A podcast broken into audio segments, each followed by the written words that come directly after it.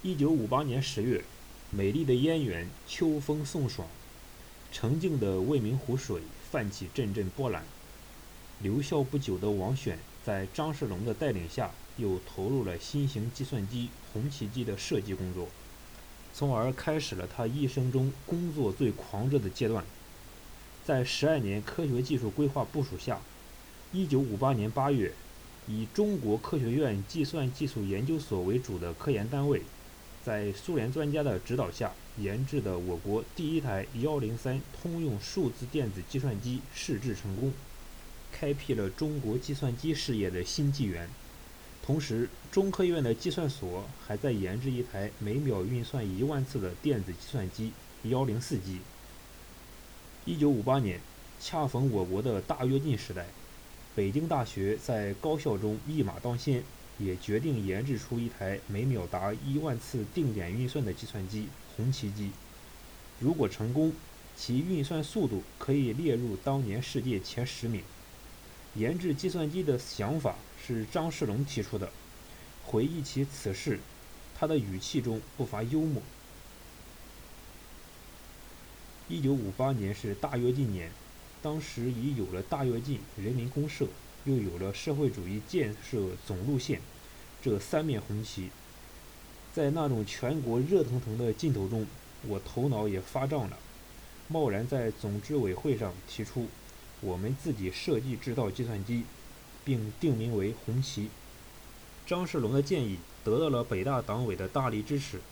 为了加快研制速度，北大受教育部委托，决定从全国高校和科研院所中。抽调一批力量，消息一公布就引起了热烈反响。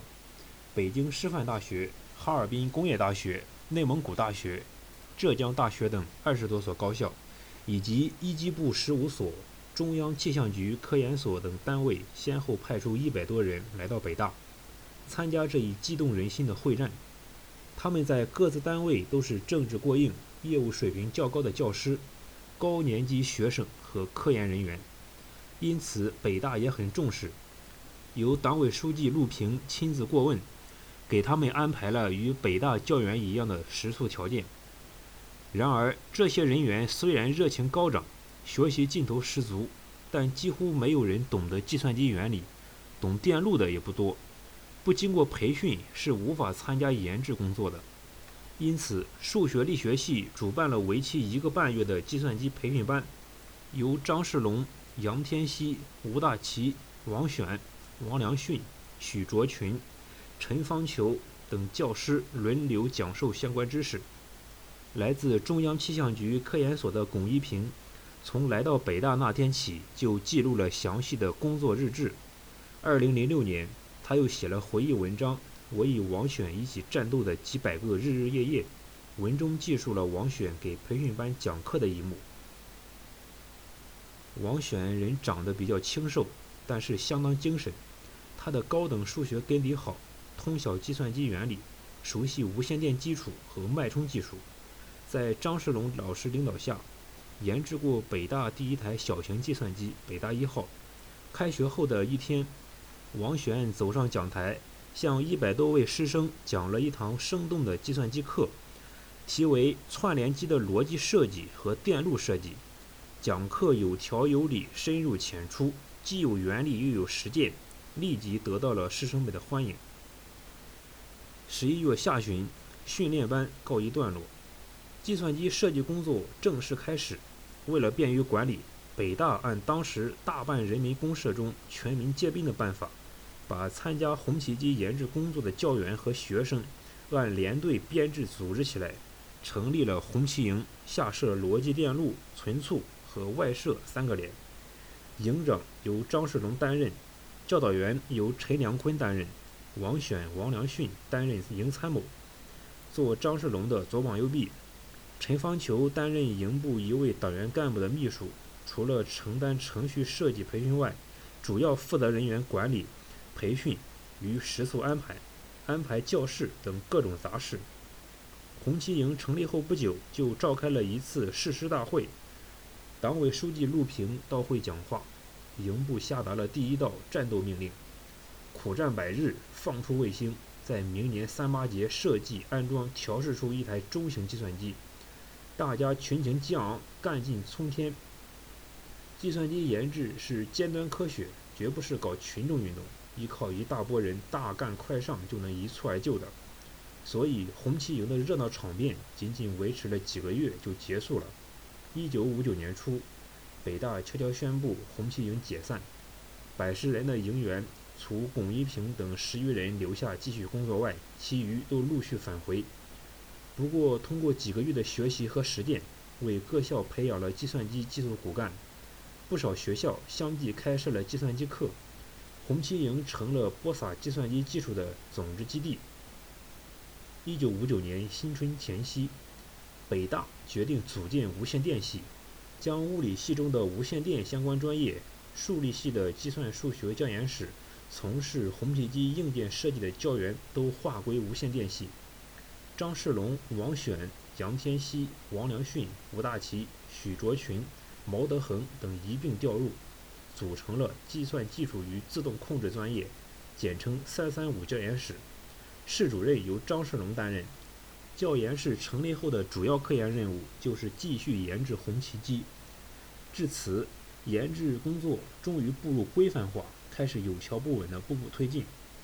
很快，张世龙重新整理了总体设计，包括计算机自长、指令结构、基本指令、加法器模式和基本的电路设计构思。他把具体设计任务交给了王选、杨天锡、王良训、吴大奇等几个骨干。王选是逻辑设计的主力，同时他还承担了部分电路设计和工程设计工作。为了保证设计的严密和准确，王选反复检查、严格推导，不放过一处纰漏。为了方便工作，1959年春天，王选干脆住进了实验室，早、中、晚三段工作，晚上就打开铺盖睡在办公桌上，直到暑假红旗机设计组装完成，他才搬回宿舍。五一节前夕，百花争艳，春光正好。经过夜以继日的紧张工作，红旗机的逻辑设计顺利完成。张世龙高兴地看到，王选的设计在没有外来经验可以参考和借鉴的情况下，思路灵活，逻辑严密，算法准确。如此复杂的设计只出了两个小错，实属不易。这也使王选感到欣慰和愈加自信。在后来的科研岁月里。他一直秉持逻辑思维严密、计算准确并严格审核的科研作风，从而有把握少出错，甚至不出错。累加器是运算器的主体部件，加减乘除和逻辑运算都在累加器中实现。电路的组合以及进位链的设计十分重要。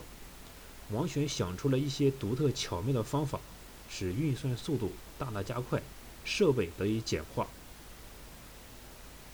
为了加快运算，我采用两位一乘的办法，就是一次并不是一位一位的乘，而是两位一起乘，一起参加运算。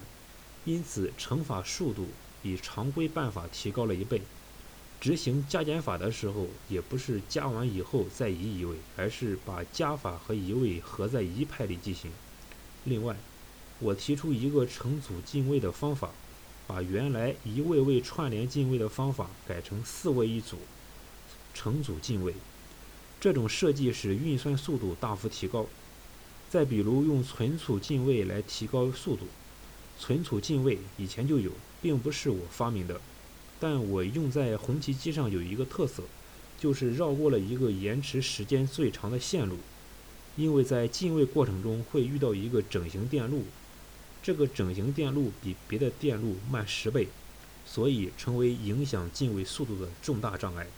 我做了一个比较灵巧的设计，用了一个比较好的存储进位的方法，可以绕过整形电路，这样一下子就使速度的提高变得相当可观。另外还有一系列比较灵巧的逻辑设计，使得整个设备简化。通过红旗机的逻辑设计。年仅二十二岁的王选才华初显，用独特设计绕过整形电路这一障碍的想法，使王选的同事、大学同学毛德行回想起一件趣事：上学时东操场看露天电影，由于出口很窄，散场后成百上千人只能一个挨一个的慢慢往回挪，而王选则采取了溜边策略，这样能绕过中间的人群，更快地走出操场，早早回到宿舍。王选得意地称之为最快的逃逸方法。这就是王选在遇到问题时异于常人的思维方式和解决方法，他戏称为投机取巧、走捷径。后来，王选在研制激光照排和电子出版系统时，正是多次采用迂回策略，实现了一次次技术上的跨越式发展。进入六月，王选和同事们分头协作，整机设计顺利完成。机房布置、插件生产和电源安装基本就绪，红旗机开始全面组装。电源系统由张世龙亲自设计安装，以保障供电的稳定可靠。王选参加整机的领导工作，并直接负责运算器的组装。以现在的眼光来看，红旗机简直就是庞然大物。运算器、控制器、存储器，十几个机箱摆满了机房，每个都有大立柜那么大。包括几百个插件、成千上万个电子管、数万个焊点、几十公里长的接线，把这些元器件有机的组合起来，是一项十分艰巨的任务。流火七月，王选和同事们画接线图、布板、做插件、焊接焊点，一丝不苟地做着这些繁琐的工作。他知道，任何一点差池都会增加计算机调试的难度。因此，王选对工艺要求非常严格认真。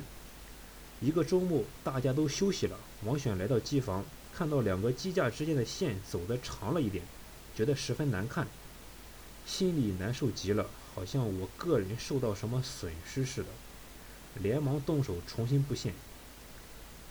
十月，金风送爽，经过一个暑期的埋头苦干，红旗机终于组装成功。下一步该进入联机调试的关键阶段了。王选像一台开足马力的机器，狂热的加速运转着，到了忘我甚至牺牲一切的地步。